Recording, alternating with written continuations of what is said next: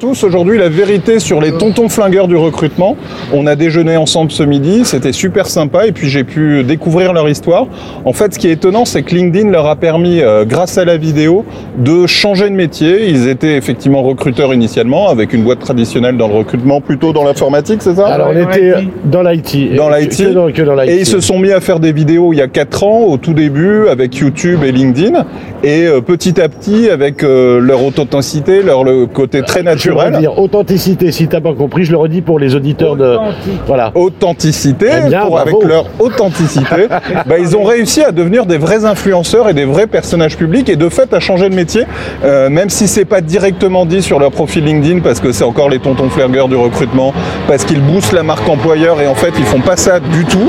Euh, leur travail c'est pas de la marque employeur, leur travail c'est vraiment de la com au service des entreprises avec des petites formations à LinkedIn et surtout des vidéos qui mettent en avant l'entreprise, qui indirectement font parler d'elle. Avec aujourd'hui, moi ce que je trouve super étonnant, c'est des, euh, bah, des expériences folles. Vous travaillez pour RTL et vous avez une émission de radio Sur Vivre FM. FM toutes les deux semaines, À peu près. avec euh, une pub que vous allez faire pour Sixte. Exactement. Ce qui est quand même, hein. ce qui est quand même complètement dingue. mais- On pas. Ah, n'est pas, Ah,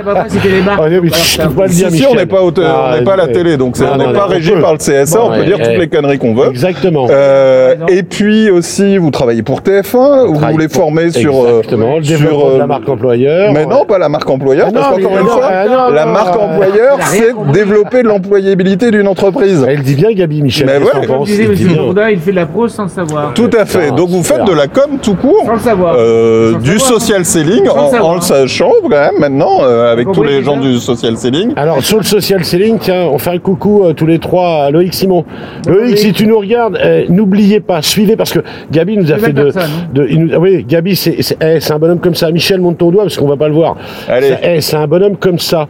Et moi il y a un truc qui me plaît, c'est que ce monsieur là, parce que pour nous au, au départ avec Michel on s'était dit, c'est c'est c'est voilà, c'est quelqu'un de très haut. Alors je veux pas dire perché, mais très haut dans dans dans, cinquième étage, dans la sphère en fait de. LinkedIn. Et nous on était un petit peu les, les enfants de tout en bas et notre père c'était. Bah non, vous êtes bien meilleur Et, que moi euh, sur LinkedIn. Ah, tais-toi donc. Allez, on Ah, va finir la vidéo ici. On continue chez vous une vidéo euh, au Marketing Space. Rendez-vous tout à l'heure. À très vite. Eh, ciao